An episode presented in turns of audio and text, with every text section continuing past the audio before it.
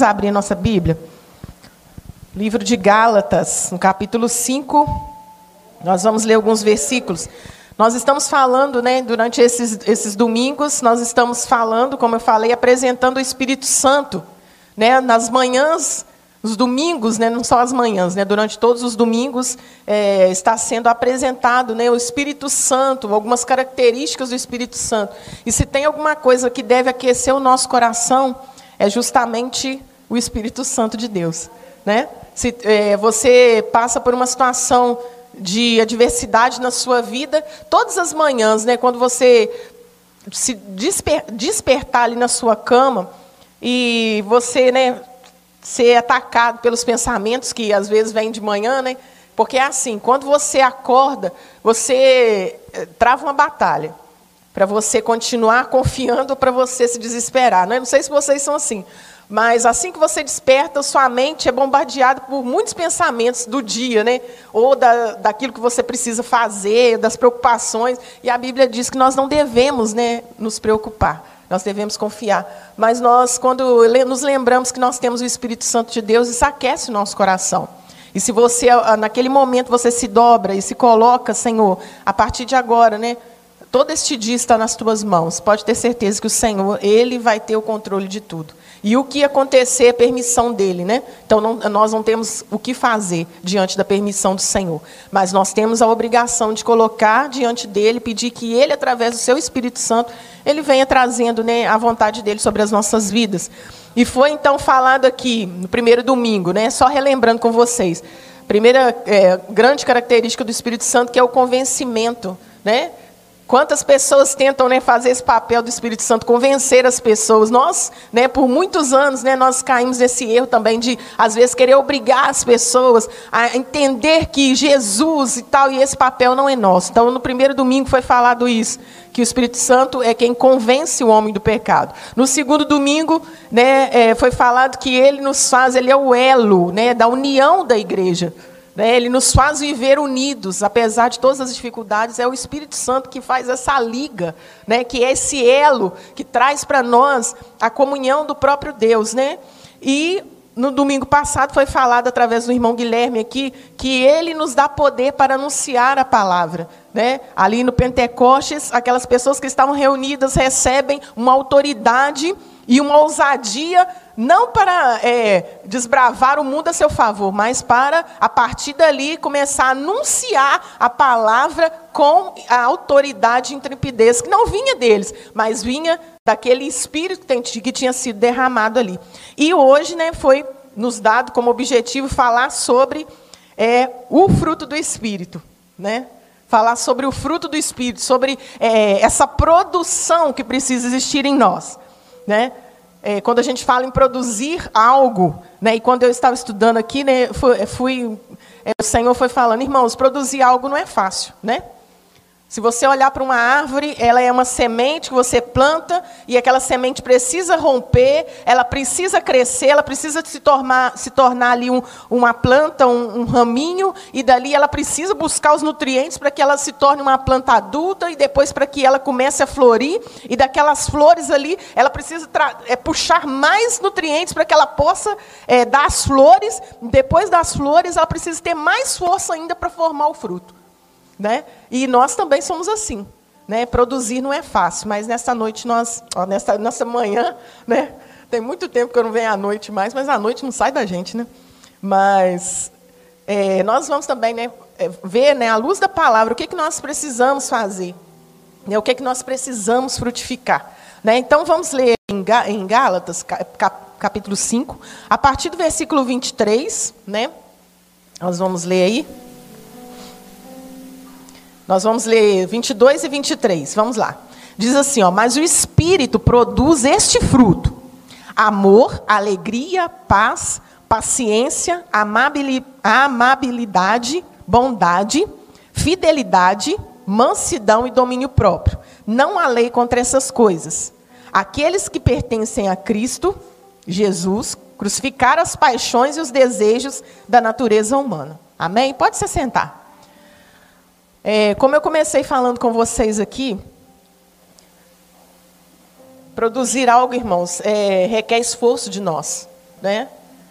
E Paulo, ele quando fala aqui na, aos Gálatas, ele começa essa passagem falando a respeito é, de algumas características que são comuns àqueles que vivem na carne. E ele primeiro, primeiro, ele começa a falar sobre as características das pessoas é, que estão ainda num estado de, de, de pecado. Né? Ele começa a falar que no início, na, na, altura do versículo 16, ele fala, né, que ele começa a falar que nós devemos nos deixar ser guiados pelo Espírito Santo. E, e que já não devemos mais é, alimentar os desejos da carne, mas nos deixarmos né, trans, ser transformados por ele né, é, falando dessa guerra que existe entre a carne e o espírito. E ele vai falando ali que essas, a carne e o espírito são duas forças que a todo momento elas se colidem, né? elas, elas estão ali em, em oposição permanente. E fala que é, existe esse confronto, e, e, que ele vai falando, quando, porém, as pessoas são guiadas pelo o Espírito, elas não precisam de lei, irmãos, para poder guiá-las. Né? Então ele vai falando e ele fala sobre os resultados da natureza humana. E ele vem falando, né, ele dá uma relação de muitas coisas. Ele fala sobre moralidade sexual, sobre impureza, sobre sensualidade, sobre idolatria, feitiçaria, hostilidade, discórdia, ciúme, acesso de raiva, ambições egoístas, dissensões, visões, inveja, bebedeiras, festanças desregradas e outros pecados semelhantes.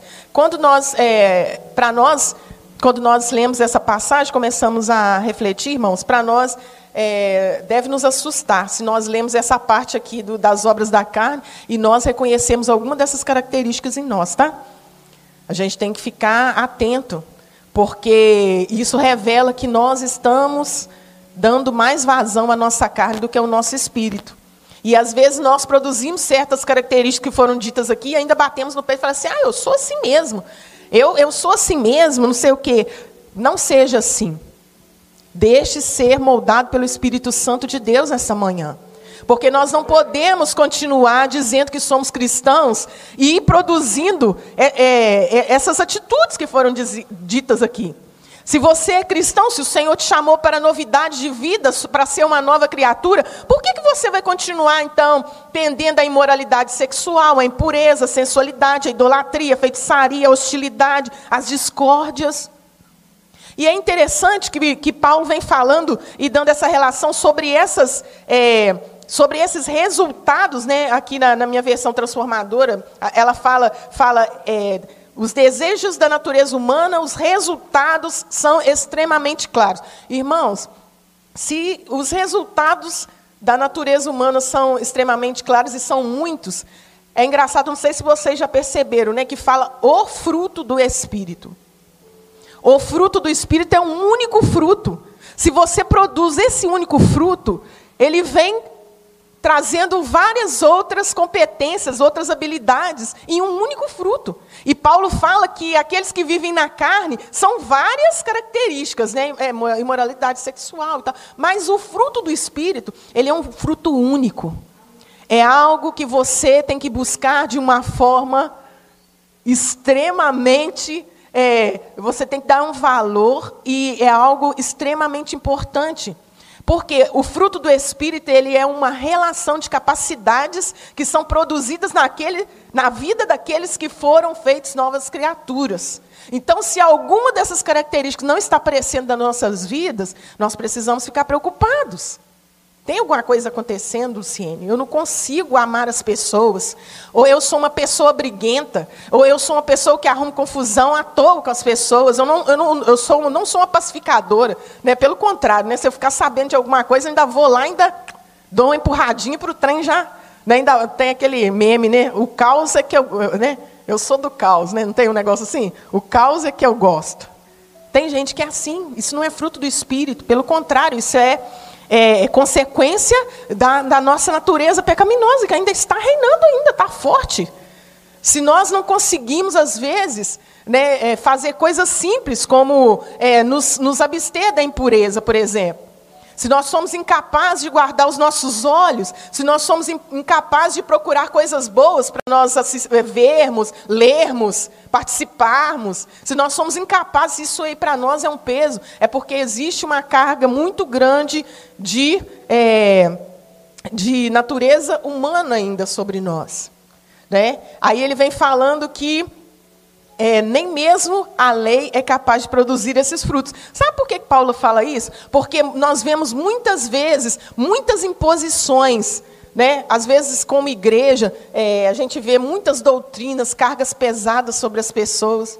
Né? Quando eu estava estudando isso, eu pensei, mas por que Paulo falou isso? Nem mesmo a lei é capaz de produzir isso em nós. Porque mesmo que você seja obrigado a fazer alguma coisa, você vai fazer, mas aquilo não é a sua essência. Então a lei ela não é capaz de produzir um fruto de amor, de paz. Você pode ser obrigado a ir até uma pessoa, porque ó, se você não perdoar o irmão, você não vai poder. Né? Tipo assim, olha aí, uma lei, uma imposição. A pessoa, dentro dela, não produziu perdão nenhum. Mas se você não for lá, aí a pessoa vai, você me perdoa. Mas a cara não tem nada de perdão, as atitudes não têm nada de perdão. É imposição. Isso não é produzido por lei, não é, não é imposto. Isso não é produzido por ordens. Isso é produzido pela ação do Espírito de Deus. É somente através do Espírito de Deus que nós vamos conseguir produzir esse fruto, esse fruto, né? Porque ele, o fruto do Espírito, muitas pessoas né, dão aquela figura, como se fosse uma mexerica, né? Uma pocã, que a gente conhece, ela é um fruto, mas quando você abre ela, o que, que tem? Ela tem vários, vários compartimentos, né? Bate compartimentos ali, não é? Aí você vai tirando aqueles gominhos ali e vai desfrutando da fruta. Mas ela é uma fruta só. Não é porque ela tem aqueles vários gominhos ali que ela é, é várias frutas, não. E o fruto do Espírito também é assim. Ele é o resultado natural de uma vida com Deus. Não existem posições. O pastor Bruno pode chegar aqui e falar: vocês têm que fazer isso, isso, isso e isso. Mas se isso não for algo que é produzido pelo Espírito em você, vocês podem até fazer. Né? Mas o que, que fala lá em Coríntios? Sem amor é como um, um, sino que tine, não é? Sem amor não existe. O amor é o vínculo perfeito. E, se você for ver, o primeiro que é citado é o amor. E eu acredito que o amor é a base de todos esses frutos. Se você não produz amor, você não vai conseguir produzir nenhum desses outros, dessas outras características do fruto do Espírito Santo. Né, eu converso muito isso com as meninas às vezes, na célula. Por que, que a gente precisa é, produzir fruto do Espírito, Rose? Para quê? Para nós conseguirmos manter as nossas relações é, sociais, irmãos, as nossas interações sociais, sejam elas com os nossos irmãos, sejam elas com os nossos familiares, com os nossos líderes, com os nossos patrões. É para isso que nós devemos produzir fruto do Espírito. Porque senão nós vamos é, nos, nos, pegar é, sem, vivendo pior do que o incrédulo. Eu não sei se vocês já tiveram experiência, mas é, de trabalhar com pessoas que se dizem cristãs, mas que todo mundo fala, nosso Deus, cruz credo, Deus que me livre.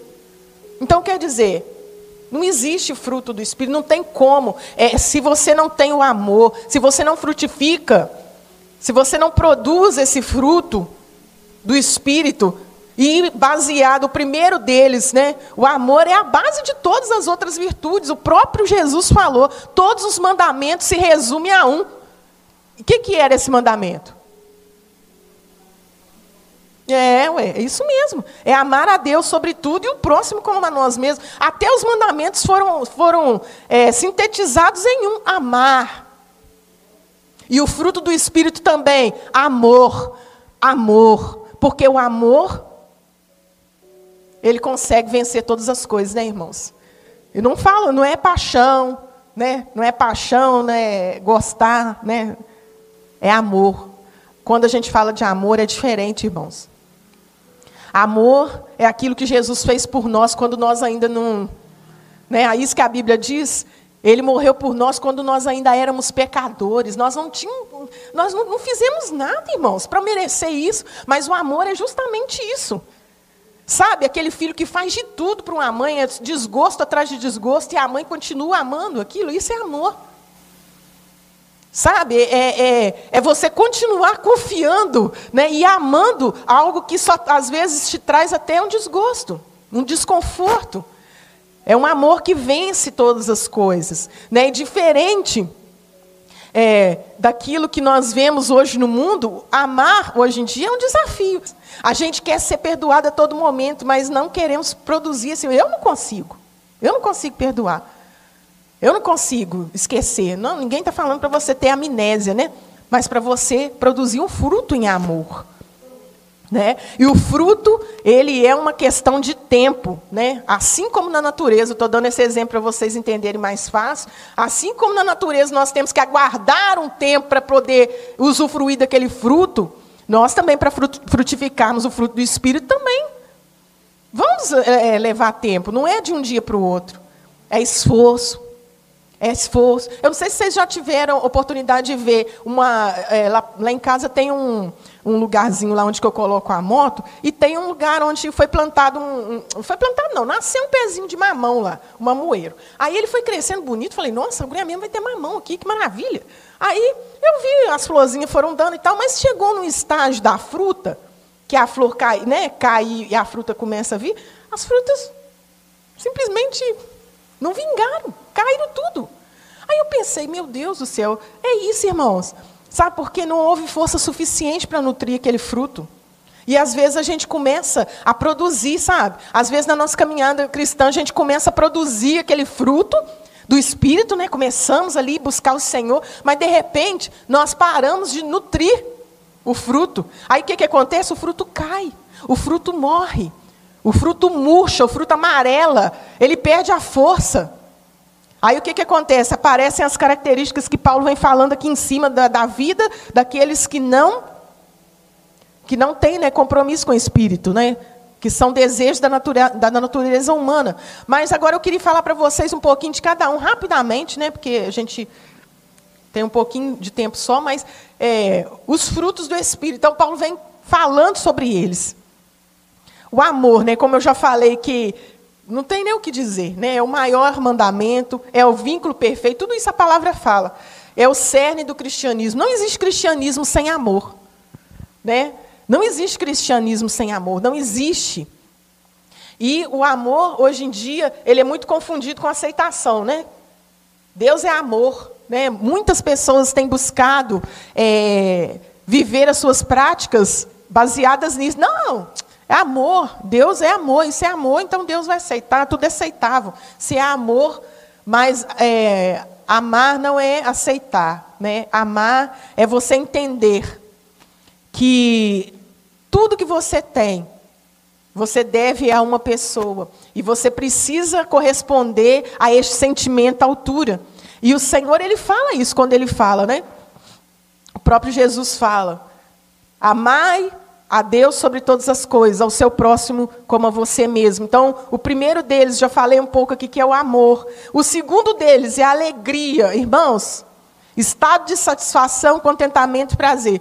É difícil hoje, né? A gente vê uma pessoa extremamente alegre. Porque as pessoas condicionam muita alegria ao que está acontecendo no momento, né?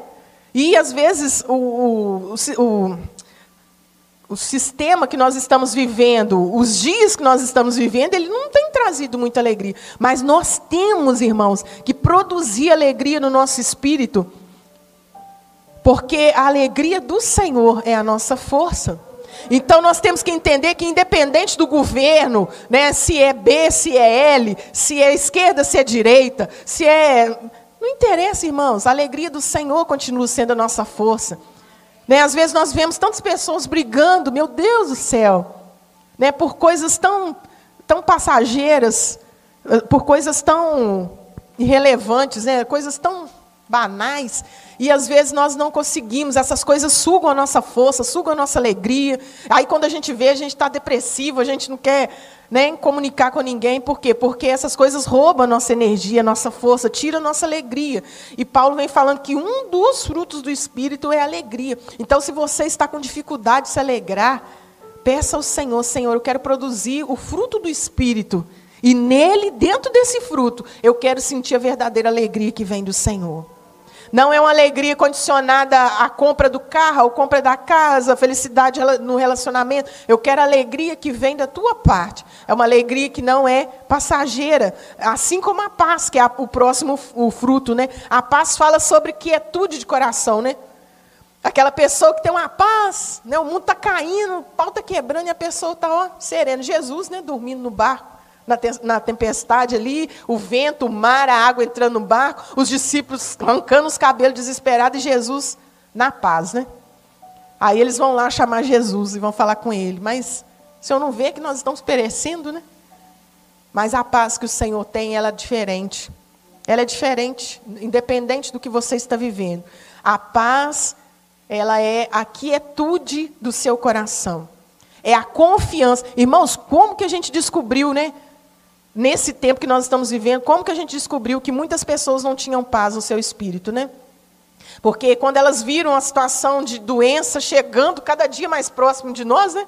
Porque a doença ela foi assim, ela veio de longe e foi cada vez chegando mais perto. E agora ela está próxima a nós, ela está dentro da nossa casa, está no nosso parente, alguém próximo a nós está doente, você sabe, você conhece. E isso, para quem não tem paz no seu coração, isso traz um desespero porque é o medo do que vai acontecer. Né? Eu conversava isso com a minha mãe, falei assim, o negócio dessa doença mais é o medo que as pessoas têm daquilo que vai acontecer. A gente conversava sobre isso também, né, Ana Paula, na Webcelo, sobre uma pessoa que foi citada lá que está, estava com síndrome do pânico e tudo por causa disso. Às vezes a pessoa não está com nada, mas só porque ela pegou, ela, ah, eu estou com falta de ar, eu estou assim, eu estou assado, não consigo dormir. Acalma o seu coração. O Senhor é que tem a vida e a morte. A vida e a morte está nas mãos dele, irmãos. Então não adianta a gente ficar desesperado, sabe por quê? Por mais que a gente se desespere, a vida e a morte está nas mãos dele. Nós vimos exemplos recentes aí de pessoas que gastaram tudo que tinha. Se fosse dinheiro, estava vivo. Mas não é. Está na mão do Senhor. A própria Bíblia diz isso. A vida e a morte estão na mão dele. Então é ele que vai decidir. Né? Nós vemos aí pessoas que sofrem coisas terríveis e sai ileso. É ao ponto que tem pessoas que caem aqui da escada e bate a cabeça ali e morrem. Vida e morte estão nas mãos do Senhor. Tenha paz no seu coração. Próximo fruto é a paciência. Sabe o que é paciência? É suportar alguma coisa por um tempo, uma, é, uma situação, um acontecimento que gera desconforto. Irmão, é paciência. Tá? Paciência para ter paciência, porque não é fácil né, a pessoa ter paciência. É algo que você precisa produzir no seu espírito. Porque é suportar um período de tempo. Ter paciência é você suportar, é aquilo ali. A mulher engravida e ela precisa suportar aqueles nove meses, né? Porque se ela fica, ai, estou desesperada, tem que tirar esse menino da minha barriga. Não acontece nada, né? Ela precisa suportar aquele período para que, depois dos nove meses, ela pegue aquele bebezinho ali nos braços. Não é assim? E na nossa vida também. Paciência. Paciência. Né? Tem gente que fala, acontece alguma coisa, paciência, fazer o quê? Então, paciência é você suportar. Benignidade é aquele que gera bondade, generosidade a outras pessoas, amabilidade. É você, né, é você ter aquela, aquele sentimento de se colocar é, no lugar do outro. É você produzir, gerar bondade, gerar generosidade a outras pessoas. Ser amável, né? Não é ser falso. Tem pessoas, é querida, não sei o quê. Não é isso. Né? É querida, mas por trás né, o negócio está pegando fogo. Não é isso. É gerar bondade, gerar generosidade para alguém. Ninguém precisa saber. Isso é uma característica do Espírito Santo que ele, ele gera no seu coração. Tá? Não precisa ninguém saber do que, que você está fazendo para o seu irmão, mas seja benigno. Gere bondade, né? A benignidade fala sobre amabilidade, tem algumas traduções que falam, e tem a bondade também, né, que é o que se compromete em fazer o bem. Ô irmãos, quem hoje quer é, produzir bondade tem que bater de frente com muitas pessoas, porque hoje tudo que a gente vê aí é, são agentes do mal. É agentes do mal, são pessoas trabalhando dia e noite para destruir as pessoas. Eu não sei se vocês já viram a quantidade de golpe que tem.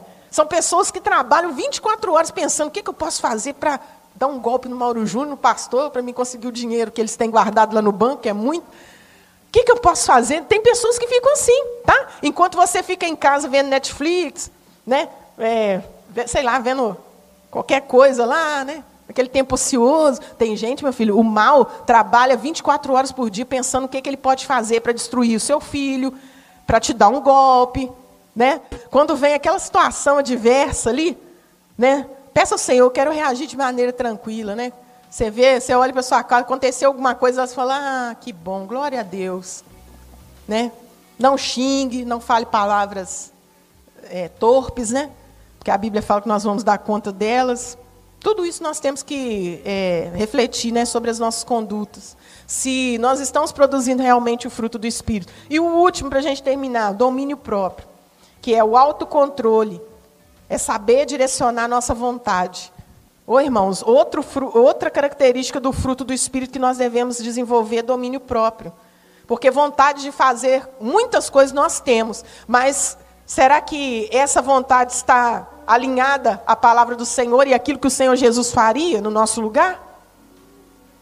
É aí que você tem que produzir o domínio próprio. Se você está no trânsito, o cara te fecha, aí você logo, né, já, já tem aquele ímpeto de querer uh, falar alguma coisa, de ir contra a pessoa. Domínio próprio, deixa, né? Deixa, meu Deus. Se você errou, você pede desculpa. Vida que segue. É, é, desfrutemos de comunhão. É para que você esteja pronto. Para que você esteja pronto. Quando acontecer alguma situação, Ele vai te direcionar para a atitude certa. E ele vem falando aqui que aqueles que pertencem a Cristo já crucificaram as suas paixões e os desejos da natureza humana. Uma vez que vivemos pelo Espírito, sigamos na direção do Espírito em todas as áreas da nossa vida.